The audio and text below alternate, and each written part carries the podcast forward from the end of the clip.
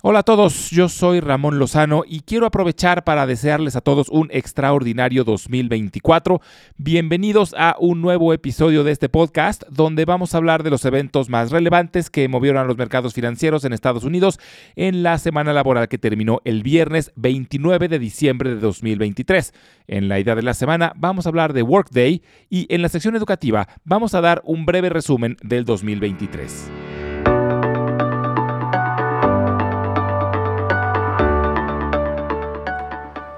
Se terminó 2023 y cerró de forma positiva, marcando la novena semana consecutiva con ganancias para la bolsa. Fue una semana corta y muy callada, con muy poca información macroeconómica relevante y sin reportes trimestrales importantes. Además, el volumen de transacciones, como suele pasar en esta época, fue de menos de la mitad del promedio pero los tres principales índices lograron mantener la tendencia positiva, aunque con ganancias muy pequeñas. El Dow Jones subió el 0.8%, el Standard Poor's 500 el 0.3% y el Nasdaq logró apenas rescatar el 0.1% fue la cereza del pastel de un año extraordinario para la bolsa y donde prácticamente los índices rebotaron del bear market de 2022. Fue curioso, pero el bear market de 2022 inició casi a principios de ese año y la recuperación inició casi a principios de 2023. Así que 2022 fue un año terrible y 2023 fue un año magnífico. Viéndolo en contexto, estamos prácticamente a los mismos niveles que teníamos a finales de 2021. De los tres principales índices, solo el Dow Jones logró cerrar con máximos históricos. El Standard Poor's 500 está muy cerca de lograrlo, está a menos de medio punto porcentual. El Nasdaq es el que aún tiene más camino que recorrer. Le falta subir otro 7% para lograr un máximo histórico. Y aunque fue el índice que mejor desempeño tuvo este año, subiendo más del 40%, aún no logra recuperar las pérdidas de 2022, debido a que ese año fue especialmente severo con la industria tecnológica. Esta semana de nuevo será una semana corta debido a que los mercados estarán cerrados el lunes en conmemoración del Año Nuevo, pero ahora sí habrá información relevante y reportes que vale la pena monitorear. Habrá varios reportes importantes relacionados al mercado laboral. Recordemos que más de dos terceras partes de la economía de los Estados Unidos depende del consumo. Esto hace que un mercado laboral robusto sea indispensable para mantener un buen ritmo de consumo, pero también es importante que no se acelere el aumento promedio en los salarios para que la inflación siga controlada. Entonces, los reportes relacionados al mercado laboral son monitoreados muy de cerca por los inversionistas para conocer la salud de los consumidores y también debido a que el desempleo bajo es uno de los mandatos que tiene la Fed, así que también se buscan pistas sobre posibles decisiones futuras de la Fed.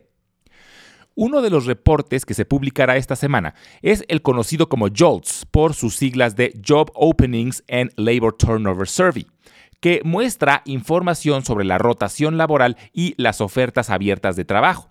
Pero el reporte más importante de la semana será el día viernes, que dará una actualización sobre el índice de desempleo, la cantidad de nuevos puestos de trabajo y el incremento en los salarios.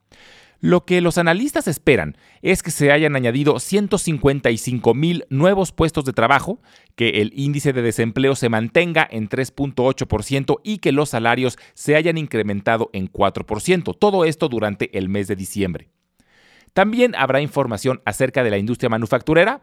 Esta es una industria que ha tenido una ligera contracción en los meses recientes, pero se espera que durante diciembre haya tenido una ligera recuperación.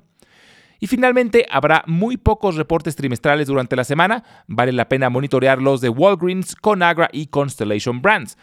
Estos reportes aún son del tercer trimestre de 2023. Los reportes del cuarto trimestre de 2023 arrancarán hasta finales de la próxima semana cuando los grandes bancos inauguren la temporada.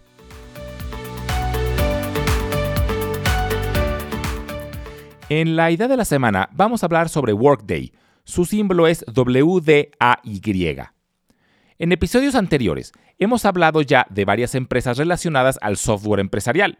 Ya hablamos de Salesforce, Snowflake, ServiceNow y Datadog. pero es una industria muy diversa en la que participan muchísimas empresas de distintos tamaños y que además sigue creciendo porque la automatización de procesos a través de la tecnología aumenta significativamente la productividad de las empresas y por eso es que sus servicios suelen ser muy demandados. Workday es otro jugador importante dentro de esta industria. Tiene una plataforma de software en la nube que ofrece soluciones integrales para la gestión de recursos humanos, finanzas y planificación empresarial. Se destaca por su enfoque en la facilidad de uso, la accesibilidad desde cualquier dispositivo y la integración de diversas funciones empresariales en una única plataforma. Sus principales características incluyen la administración de recursos humanos, nómina, gestión del talento, planificación financiera, análisis de datos, herramientas de reporte y más. Fue fundada en 2005 en Walnut Creek, California, por David Duffield y Anil Busri. Ambos trabajaban en puestos directivos en otra empresa de software llamada PeopleSoft, que fue adquirida por Oracle. Después de la adquisición, fundaron Workday y posteriormente salieron a bolsa a través de una IPO tradicional en 2012.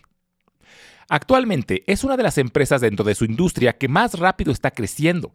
Sus ventas están creciendo a un ritmo de más del 20% anual. Su valor de mercado actual es de más de 72 mil millones de dólares, lo que la hace una empresa mediana. A pesar de su tamaño y su rápido crecimiento, no había logrado la rentabilidad, pero se espera que en su próximo reporte trimestral, que se publicará el 26 de febrero, muestren utilidades positivas, lo que marcaría su primer año rentable. Esto además le daría la posibilidad de ser incluida en el Standard Poor's 500 en el futuro cercano, ya que tiene el tamaño suficiente. Las acciones de Workday fueron severamente castigadas durante el bear market de 2022, al igual que muchas dentro de su sector, pero Workday pasó todo el 2023 recuperando terreno y actualmente están a 7% de alcanzar su máximo histórico. Es una empresa que vale mucho la pena tener en el radar, ya que es una de las líderes dentro de su industria, además de ser la mejor ranqueada dentro del sector de software empresarial, según Investors Business Daily.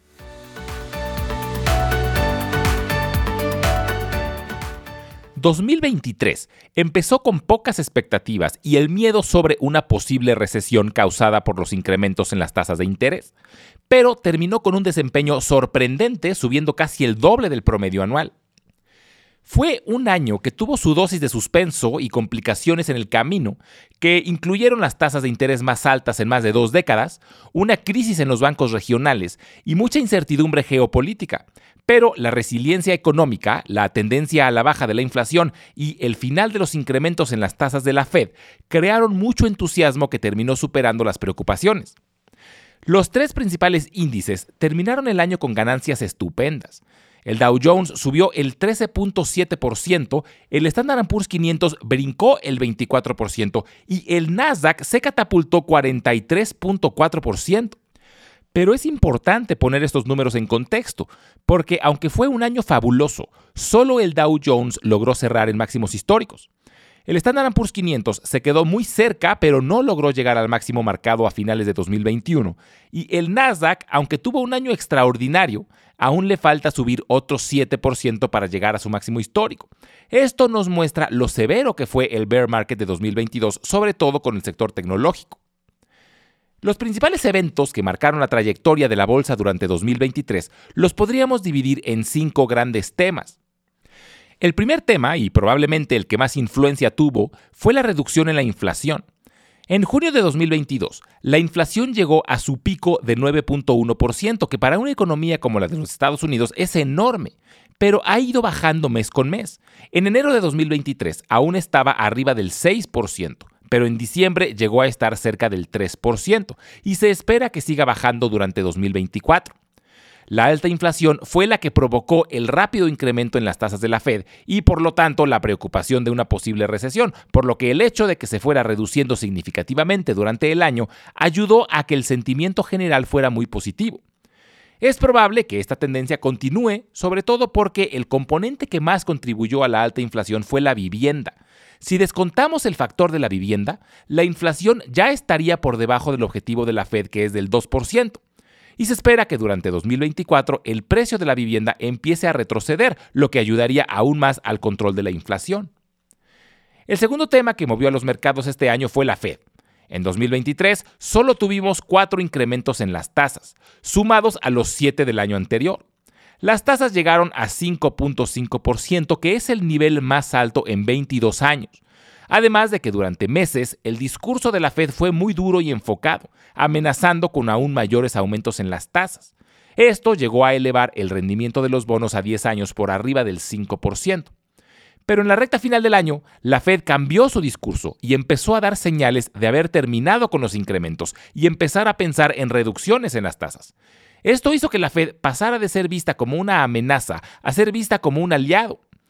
Todo el año, los mercados reaccionaron a cualquier comentario y buscaban pistas sobre los movimientos futuros de la Fed. El tercer tema fue la fortaleza de la economía en general. Sobre todo sorprendió la solidez del mercado laboral y del gasto en general de los consumidores. Aquí es donde nos dimos cuenta que los miedos acerca de una inminente recesión estaban totalmente fuera de proporción. El índice de desempleo a mediados de 2023 llegó a estar en 3.4%, su nivel más bajo en casi medio siglo. Este fue uno de los principales factores que contribuyeron a que la economía se mantuviera sólida. También vimos un crecimiento muy robusto en la economía estadounidense.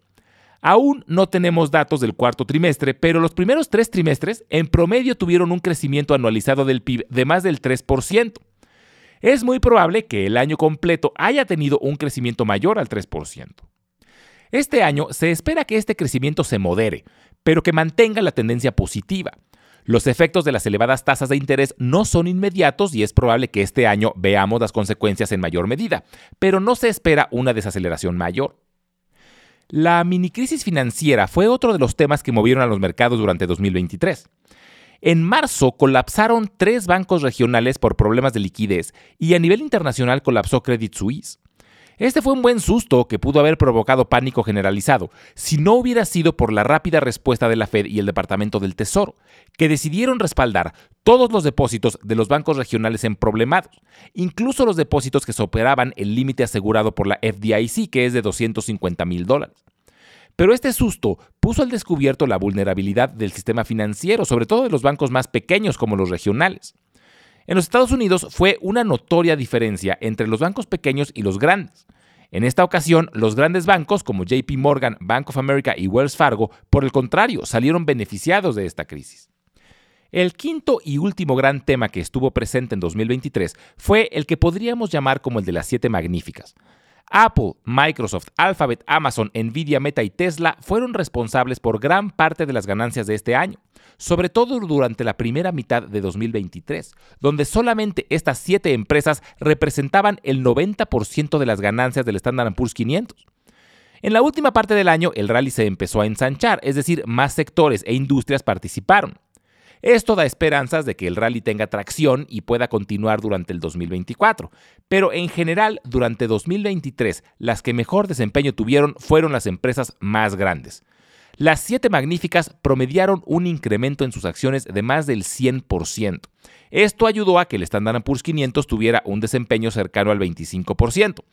Pero recordemos que es un promedio ponderado por valor de mercado, por lo que las más grandes tienen mucho más peso en el índice.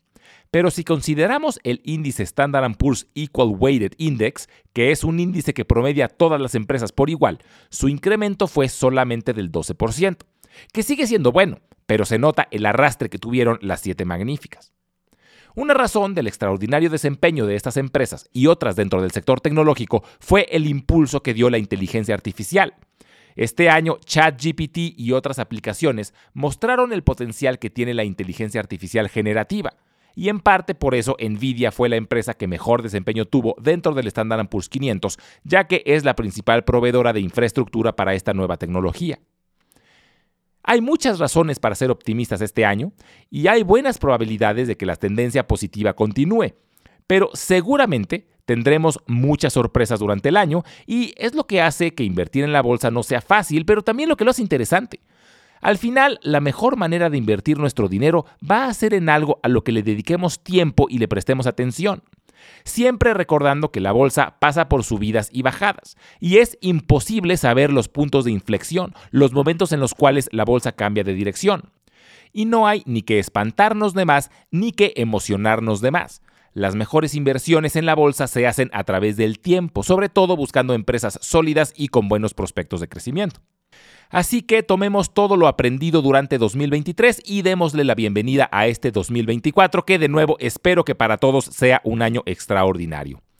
Como siempre, les recuerdo que las transcripciones de todos los episodios las estaremos subiendo al blog de Substack, al que pueden acceder directamente desde la página www.ramonlog.com y los invito a visitar nuestro canal de YouTube, que lo pueden encontrar como Invertir en la Bolsa Podcast, y ahí podrán encontrar los audiogramas de todos los episodios, además de videos educativos.